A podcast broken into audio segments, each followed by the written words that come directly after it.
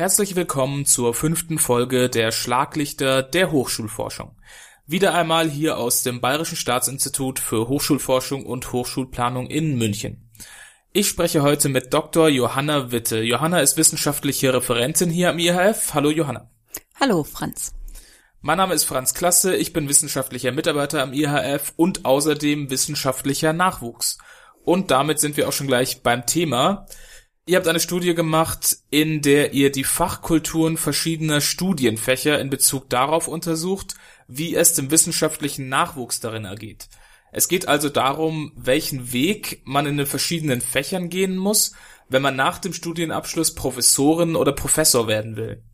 Erstmal ganz allgemein, was zeichnet berufliche Karrieren in der Wissenschaft aus? Ja, wir haben ja 16 ähm, Wissenschaftlerinnen und Wissenschaftler in vier Fächern interviewt und es kam überall einheitlich raus, eine wissenschaftliche Karriere ist sehr anspruchsvoll, sehr zeitintensiv und mit großen Unsicherheiten behaftet. Und man braucht in jedem Fall eine hohe intrinsische Motivation und einen sehr langen Atem und harte Arbeit über einen langen Zeitraum. Und trotzdem weiß man am Ende nicht, ob man eine Professur erreicht, weil das auch mit einem Quäntchen Glück verbunden ist. Das haben auch alle übereinstimmend gesagt. Aber es gibt eben auch Fächerunterschiede und die haben wir uns angeschaut. Und wir haben insbesondere jetzt zwei Fächer ausgewählt, die wir uns heute mal genauer anschauen wollen, Biologie und Geschichte. Für diesen Vergleich, den ihr da gemacht habt, habt ihr auch verschiedene Professoren interviewt. Einer davon ist Professor Friedrich Frischknecht. Wer ist das genau? Also Friedrich Frischknecht ist Professor für Biologie am Uniklinikum in Heidelberg und ähm, er ist seit sechs Jahren dort Professor für Parasitologie und forscht in einer Arbeitsgruppe, die er selber leitet, zur Malaria-Forschung. Das heißt konkret, dass er mit Mäusen und Mücken Laborforschung macht. Und Laborforschung ist auch ganz typisch dafür, wie Biologie heutzutage oder Forschung in der Biologie heutzutage stattfindet, nämlich zu 90 Prozent im Labor. Wenn man also in der Biologie eine Professur erreichen will, dann muss einem zunächst diese Art von Arbeit liegen, diese Laborarbeit. Man muss viele Stunden im Labor verbringen und man braucht, das war auch für mich überraschend, wirklich auch handwerkliches Geschick. Das ist gar nicht zu unterschätzen. Dann, wenn man wirklich dann den wissenschaftlichen Weg nach der Promotion weiter einschlägt, dann geht es darum, dass man eine Nachwuchsforschungsgruppe leitet. Dafür braucht man die Idee, dann muss man die Gelder dafür einwerben, dann muss man das Team zusammenstellen, da braucht man auch ein gutes Händchen bei der Personalauswahl und dann muss man dafür sorgen, dass die Leute Entdeckungen machen im Labor und man weiß vorher nie, wann sie diese Entdeckungen machen. Wenn man Glück hat und Geschick, dann macht das Team Entdeckungen und dann steht man hinten als Letztautor auf den Publikationen drauf und dann wissen auch alle Biologen in dem Feld, man hat das Team geführt und die Forschungsleistung dadurch ermöglicht und ähm, die Lorbeeren dafür bekommt man dann eben auch selbst. Wie ein typischer Tag eines Doktoranden ausschaut, der in einem solchen Labor arbeitet, das hat uns Professor Frischknecht auch selber beschrieben. Ich würde sagen, dass es zwei Arten von Tagen gibt. Es gibt Tage, wo man wirklich aufsteht, ins Labor geht, so wie wir das beschrieben haben. Dann wird er sein geplantes Experiment anfangen. Je nachdem, wie das war, kann es sein, dass er ein paar Stunden äh, am Mikroskop verbringt und währenddessen Mikroskopie macht. Und da gibt es den zweiten Art von Tag, wo, wo er vielleicht zwei oder drei Termine hat, vielleicht ein Gespräch mit seinem direkten Betreuer äh, für eine Stunde, wo sie sich dann über die äh, Resultate unterhalten in der letzten Woche. Vielleicht gibt es ein, ein Laborseminar ähm, sprich, jedes Labor trifft sich eigentlich einmal in der Woche, ja, ähm, wo dann die Doktoranden, die Postdocs, äh, die Mitarbeiter, auch, auch jüngere Studenten dann ihre Arbeiten vorstellen, die vielleicht auch mal eine Publikation eines anderen Labors äh, diskutieren.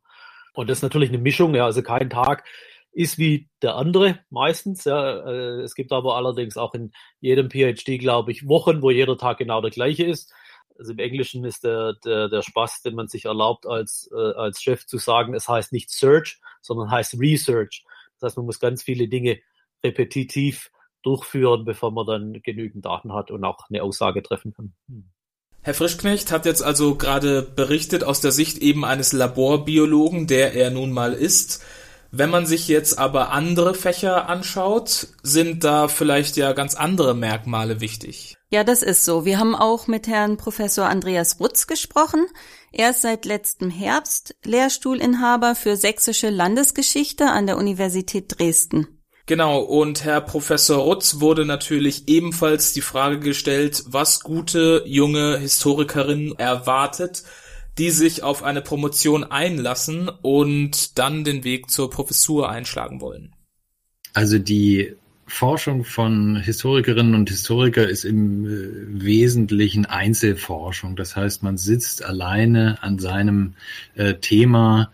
Es gibt wenige Universitäten, die kumulative Promotionen, Dissertationen zulassen in unserem Fach. Und am Ende schreibt man ein Buch alleine und nicht mit mehreren Leuten. Ne? Das ist ein wesentliches Charakteristikum, glaube ich, äh, der Geschichtswissenschaften insgesamt. Auch im Bereich der Juniorprofessoren oder Tenure-Track-Professuren ist immer das zweite Buch äh, ein Thema, was dann auch bei Evaluationen dann äh, gezählt wird. Ja, Herr Professor Rütt spielt hier auf die Habilitation an, die in der Geschichte ganz anders als in der Biologie immer noch Standardvoraussetzung für eine Professur ist. Also das sind jetzt quasi zwei verschiedene Sichtweisen, die wir gehört haben. Professor Rutz auf der einen Seite aus der Geisteswissenschaft und Professor Frischknecht aus der Naturwissenschaft. Und du würdest dann quasi auch sagen, hier gibt es systematische Unterschiede. Ja, genau. Für diese systematischen Unterschiede gibt's auch eine etablierte ähm, Erklärung, nämlich eine Fächereinteilung ähm, des englischen Soziologen Tony Beecher. Und demnach lassen sich universitäre Fächer ähm, unterscheiden nach dem Grad ihrer Anwendungsbezogenheit zum einen. Da gibt es reine Fächer und angewandte Fächer. Und je nachdem, wie stark sie mit messbaren, also quantifizierbaren Daten arbeiten, harte und weiche Fächer. Und so entsteht dann eine Vier-Felder-Matrix, die reinen und harten Fächer, das sind ganz typisch die Naturwissenschaften, zum Beispiel auch die Biologie. Dann gibt's die reinen und weichen Fächer, das sind die Geisteswissenschaften, dazu gehört auch die Geschichte. Dann gibt's eben noch angewandt und harte Fächer, das sind die Ingenieurwissenschaften und typische angewandte und weiche Fächer sind zum Beispiel Jura und die Sozialwissenschaften und auch die Betriebswirtschaftslehre, die wir untersucht haben, wird dazu gezählt. Innerhalb dieser vier Gruppen unterscheiden sich dann auch nochmal die Kulturen von Fach zu Fach. Also man kann jetzt nicht sagen, in der Geschichte geht's gleich zu wie in der Germanistik. Und deshalb haben wir eben aus jeder dieser vier Felder ein Fach genauer angeschaut.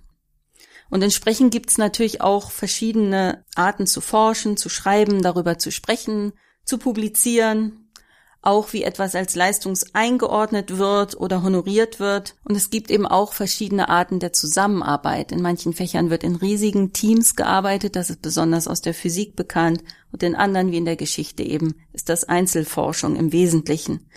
Und diese Arten zu arbeiten, die Arten, was gute Wissenschaft ist, die lernen Nachwuchswissenschaftlerinnen und Wissenschaftler eben meist erst mehr oder weniger bewusst kennen, während sie sich qualifizieren. Das ist ganz grundsätzlich so, aber Fachkulturen ändern sich also eben auch im Laufe der Zeit. Und daher fanden wir es wichtig zu schauen, was die Trends der letzten Jahre waren und wie es eben aktuell in der Wissenschaft aussieht für junge Nachwuchswissenschaftlerinnen und Wissenschaftler. Und das habt ihr jetzt quasi im Rahmen des Bundesberichtes wissenschaftlicher Nachwuchs getan? Genau. Dieser Bundesbericht für wissenschaftlicher Nachwuchs, kurz BUWIN, ist ja ein umfassender Bericht zur Lage des wissenschaftlichen Nachwuchses in Deutschland, der vom Bundestag 2009 zum ersten Mal in Auftrag gegeben wurde und seitdem alle vier Jahre erscheint. Und jetzt ist eben ganz aktuell der neueste BUWIN erschienen. Und zusätzlich gibt es bei jedem BUWIN wieder andere thematische Vertiefungen und so diesmal eben einen Schwerpunkt zum Thema Fachkulturen und wissenschaftliche Karrieren. Und dazu haben wir neben der Auswertung von Statistiken auch Interviews mit Wissenschaftlerinnen und Wissenschaftlern aus den vier Fächern geführt. Äh, und, mhm. und was war aus den Interviews dann ersichtlich? Was sind die aktuellen Trends? Ja, also fächerübergreifend ähm, wurde ähm, deutlich, dass aktuell in allen Fächern eine Beschleunigung wahrgenommen wird. Das kennen wir ja auch von außerhalb der Wissenschaft. Wissenschaft wird immer internationaler, auch in Fächern, die traditionell weniger international ausgerichtet waren, wie zum Beispiel die Geschichte. Und ähm, dazu kommt, dass das naturwissenschaftliche Paradigma immer dominanter zu werden scheint, so dass Dinge wie Messbarkeit, Reproduzierbarkeit, Wissenschaftlichkeit nach naturwissenschaftlichem Verständnis zunehmend zum Maßstab für gute Wissenschaft auch in Fächern wie der Betriebswirtschaftslehre werden. Dann gibt es auch eine Ausweitung von bestimmten Formen der Forschungsförderung, die bestimmte Formen der Zusammenarbeit wiederum voraussetzen, wie Sonderforschungsbereiche, Exzellenzcluster, Graduiertenkollegs. Und das führt dann wiederum zu der Einführung entsprechender Forschungsstrukturen, selbst in Fächern wie Geschichte, weil jetzt Wissenschaft so finanziell gefördert wird. Also systematische Unterschiede haben auch viel mit Finanzierungsformen zu tun und aus dem Buwin ist quasi ersichtlich, wie sich solche Unterschiede ausdrücken. Warum aber ist das relevant für die Praxis? Ja, was die Wissenschaft herausfindet, ist wichtig für die Gesellschaft. Das ist fast schon ein Allgemeinplatz. Wir haben es in der Corona-Pandemie besonders gemerkt. Wir brauchen Wissenschaft zum Verständnis der Welt und als Basis für technischen Fortschritt. Wir brauchen es aber auch zur Verständigung darüber, wo wir als Gesellschaft stehen und wo wir hinwollen. Und für gute Wissenschaft, das ist auch einleuchtend, braucht es eben guten wissenschaftlichen Nachwuchs. Doch um diesen zu gewinnen und damit dieser sich dann auch entwickeln kann, müssen die Bedingungen stimmen, müssen attraktiv sein. Und daher ist es wichtig zu schauen, wie es dem wissenschaftlichen Nachwuchs geht und wie sich bestimmte Hochschule- und wissenschaftspolitische Maßnahmen eben auf den Nachwuchs auswirken. Du hast ja eben gerade schon gemeint, die Fachbereiche und Fächer unterscheiden sich eben. Zum Beispiel aber auch darin, welche Chancen man auf dem freien Markt nach einem Abschluss in diesem Fach bekommt und wie leicht man quasi woanders unterkommt, wenn man der Wissenschaft den Rücken kehren möchte. Ähm, inwiefern beeinflusst das die Fachkultur in Bezug auf den wissenschaftlichen Nachwuchs? Ja, das ist in der Tat sehr unterschiedlich, ähm, weil es eben Fächer gibt, wo man außerhalb der Wissenschaft sehr gute Chancen hat, und zwar auf allen Karrierestufen, und Fächer, wo es eben zunehmend riskanter wird, je länger man in der Wissenschaft verbleibt, dass man quasi eigentlich keine oder nicht mehr so attraktive Exit-Optionen hat, wenn man es dann doch nicht zur Professur schafft oder ne, da nicht mehr hingehen will. Ähm, insgesamt kann man zur Beruhigung sagen, Promovierte kommen sehr gut auf dem Arbeitsmarkt unter. Und das gilt eigentlich in allen Fächern. Das heißt, bis zur Promotion geht man kein Risiko ein. Ähm, der Buwin hat gezeigt, 80 Prozent gehen aus der Wissenschaft raus nach der Promotion und nur ein Prozent ist arbeitslos von den Promovierten. Und die haben auch gute Gehälter, Gehaltsausschläge und überdurchschnittlich oft bekleiden sie Führungspositionen. Das Risiko beginnt in manchen Fächern nach der Promotion. Wenn man dann in der Wissenschaft verbleibt, da ist es zum Beispiel im Fach Geschichte einfach so, ähm, dass es dann nicht mehr so viele Möglichkeiten gibt, wo man seine in der Wissenschaft erworbenen Qualifikationen noch einsetzen kann und die dann auch honoriert werden. In der Biologie, wo es eine große Industrieforschung gibt, sieht das zum Beispiel anders aus. Und das erklärt auch ähm, Freddy Frischknecht in einem Interview. Und ich habe meine Doktoranden da immer, die in die Industrie gegangen sind, befrage ich immer mal wieder, ja, ob es denn wirklich was gebracht hat. Und das ist meistens die Antwort, ist, dass das mal ein, ein Projekt von A bis Z durchgeführt zu haben, da auch mal alleine gelassen worden zu sein, äh, das hilft denen nachher ihre Industrieprojekte zu machen oder auch wenn, wenn sie Consulting machen oder sonst was. Das ist aber wirklich ein sehr deutsches Ding. Ja? Also ich sehe das von, von Leuten, die jetzt zum Beispiel aus Spanien oder, oder Portugal oder auch aus Frankreich kommen, wo die industrielle Basis einfach nicht da ist. Ja?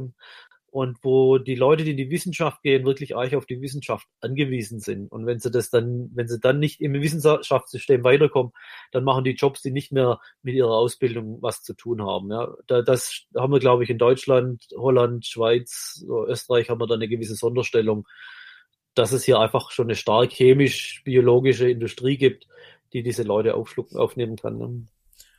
Wie sieht das jetzt im Vergleich in der Geschichte aus? Also da gibt's ja eher keine Industrie, die speziell auf die Fähigkeiten angewiesen ist, die man im Geschichtsstudium lernt, oder?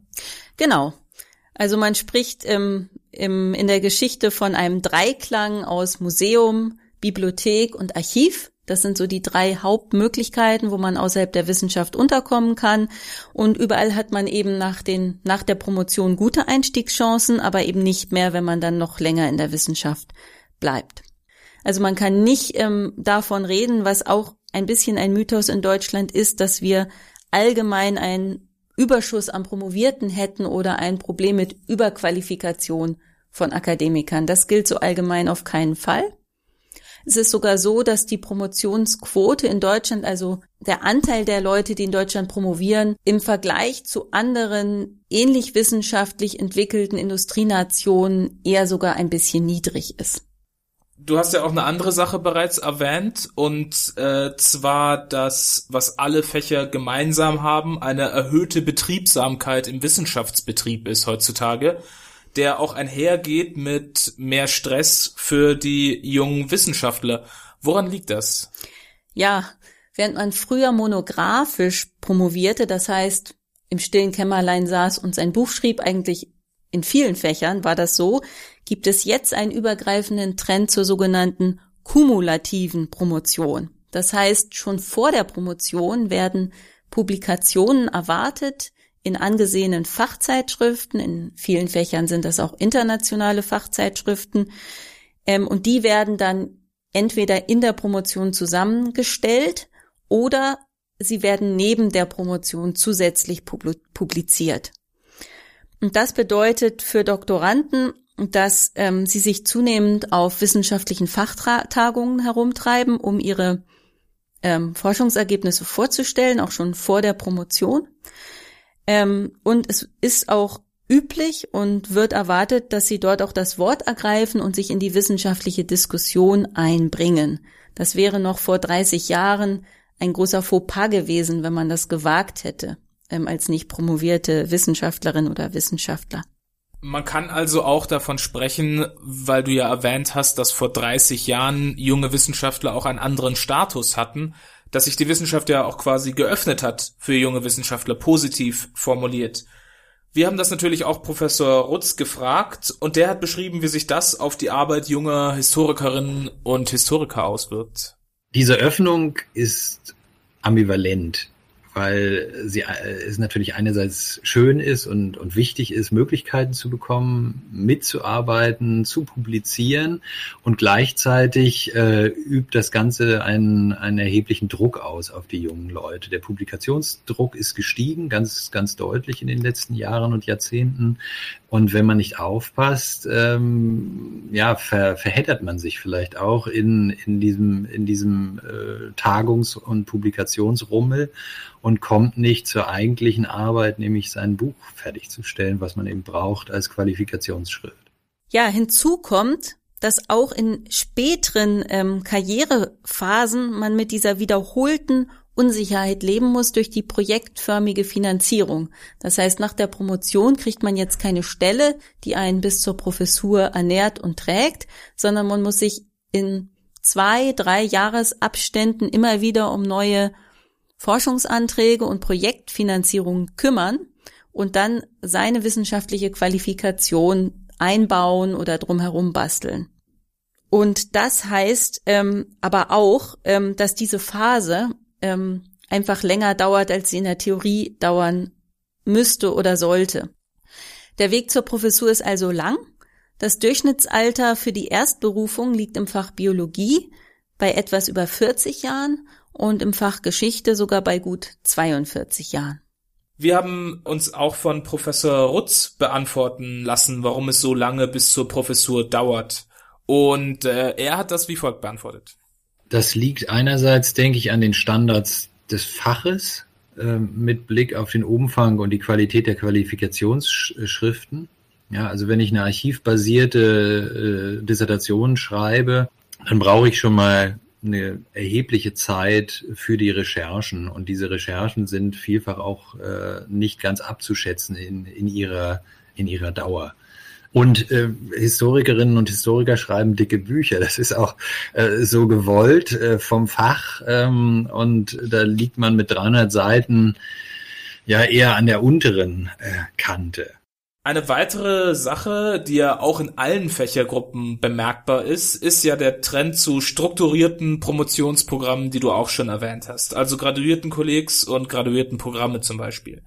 Was verändert das für junge Wissenschaftlerinnen und Wissenschaftler? Ja, das bedeutet erstmal, dass mehr Leute auf dem Markt sind und damit natürlich auch mehr Konkurrenz. Es bedeutet zunehmende Verschulung, aber auch mehr Förderung. Also auf der einen Seite kosten die Förderprogramme Zeit, die von der eigentlichen Arbeit an der Promotion abgezogen wird und man muss eben bestimmte Qualifikationen sammeln oder Anforderungen erfüllen. Auf der anderen Seite bedeutet es aber auch tolle Unterstützung, zum Beispiel um methodische Fähigkeiten auf hohem Niveau auszubilden oder nützliche Schlüsselkompetenzen, wie zum Beispiel Präsentationstechniken oder Teamführung zu erlernen. Ähm, es gibt also auch Vorteile, die Professor Frischknecht und Professor Rutz sehr lebendig beschreiben. Die Möglichkeit, die Arbeit an einer Dissertation zu finanzieren, sind durch solche strukturierten Programme äh, größer geworden. Also man hat den Austausch mit Kolleginnen und Kollegen, man ist in einem Forschungszusammenhang, der einen inhaltlich motivieren kann, der aber auch, äh, ja, was die Arbeitsstruktur und Arbeitsorganisation und so weiter angeht, auch äh, anders motivieren kann, als wenn man jetzt in seinem stillen Kämmerlein hockt und, und, und drei, vier Jahre an seinem Buch schreibt, ohne irgendwen zu sehen. Es gibt so eine gewisse, eine gewisse Struktur für die Leute. Wenn die eine gewisse Anzahl von Kreditpunkten äh, erreichen müssen im Jahr, um dann überhaupt weiterkommen zu dürfen in der Graduiertenschule, dann heißt das schon, dass die, dass da kein Schludrian geben kann. Ne? Also ich war selber in einem strukturierten Doktorandenprogramm, wo man zwei Monate Kurs hatte am Anfang. Das war gigantisch gut, weil man dadurch in einem relativ kleinen Institut alle Leute kennengelernt hat. Also es sind mehr Leute in den graduierten Kollegs, was ja wiederum auch bedeutet, dass mehr Leute auf dem wissenschaftlichen Arbeitsmarkt sind. Der Weg einer wissenschaftlichen Karriere braucht also in jedem Fall ein hohes Commitment und ein großes Zeitinvestment. Und das fasst Professor Frischknecht auch nochmal pointiert zusammen. Ja, wenn sie, wenn sie Wissenschaftler sein wollen und erfolgreicher Wissenschaftler, dann müssen sie das leben. Ja, wenn sie das nicht leben, werden sie sehr unglücklich, ja, weil es viele Dinge gibt, die einen unendlich frustrieren. Ne? Es hat sich äh, verändert, weil die Leute wirklich das Gefühl haben, wir brauchen eine Work-Life-Balance. Also dieser, dieser Begriff äh, wird, glaube ich, falsch verstanden. Der Begriff wird verstanden, dass es eine Arbeitszeit gibt und eine Freizeit. Ja? Und dass die nichts miteinander zu tun haben. Der Weg in die Wissenschaft bedeutet also über viele Jahre hinweg seine Freizeit in die Wissenschaft rein zu investieren. Dazu ist aber ja nicht jeder automatisch bereit. Wenn du einem jungen, interessierten Menschen einen Tipp geben müsstest, unter welchen Umständen würdest du ihm dennoch den Tipp geben, eine wissenschaftliche Karriere anzustreben? Ich würde jedem jungen Menschen immer raten, seine oder ihre Talente und Leidenschaften zu leben.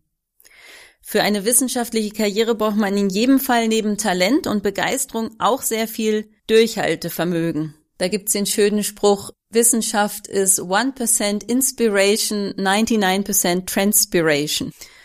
Man braucht daneben auch Genauigkeit, Selbstkritik und Resilienz, wie es heute heißt. Das heißt, diese Fähigkeit, mit Rückschlägen umzugehen und wieder aufzustehen, wenn es mal nicht geklappt hat und in der Tat auch die Bereitschaft, über wirklich lange Zeiträume weit mehr als 40 Stunden die Woche für die Wissenschaft zu investieren, ohne dass dies bezahlt würde. Und das geht einfach nur, wenn man für seine Sache brennt und das über Jahre. Neben der Begeisterung für das Fach braucht man aber eben noch mehr. Man braucht auch ausgeprägte kommunikative Fähigkeiten, um seine Forschungsergebnisse in die Welt zu bringen, bekannt zu machen, man muss Netzwerke ausbilden zu anderen Wissenschaftlerinnen und Wissenschaftlern und in vielen Fächern eben schon als Postdoc und dann als Nachwuchsgruppenleiter ein Team führen. Und wenn man merkt, dass man nicht voll und ganz für sein Thema brennt, dann sollte man vielleicht nach der Promotion spätestens schauen, dass man sich rechtzeitig woanders umschaut. Wenn all das aber zusammenkommt, kann die Wissenschaft einer der erfüllendsten Berufe sein, weil er in hohem Maße Selbstverwirklichung und auch Selbstbestimmtheit bedeutet. Alles klar, das sind ja schöne Aussichten für junge Menschen auf der einen Seite, auf der anderen Seite auch kleine Worte der Warnung. Vielen Dank, Johanna, für das nette Gespräch. Ja, danke, Franz. Genau, und das war's auch schon wieder mit der fünften Folge von Schlaglichter der Hochschulforschung. Wir danken euch oder Ihnen fürs Zuhören und bis zum nächsten Mal.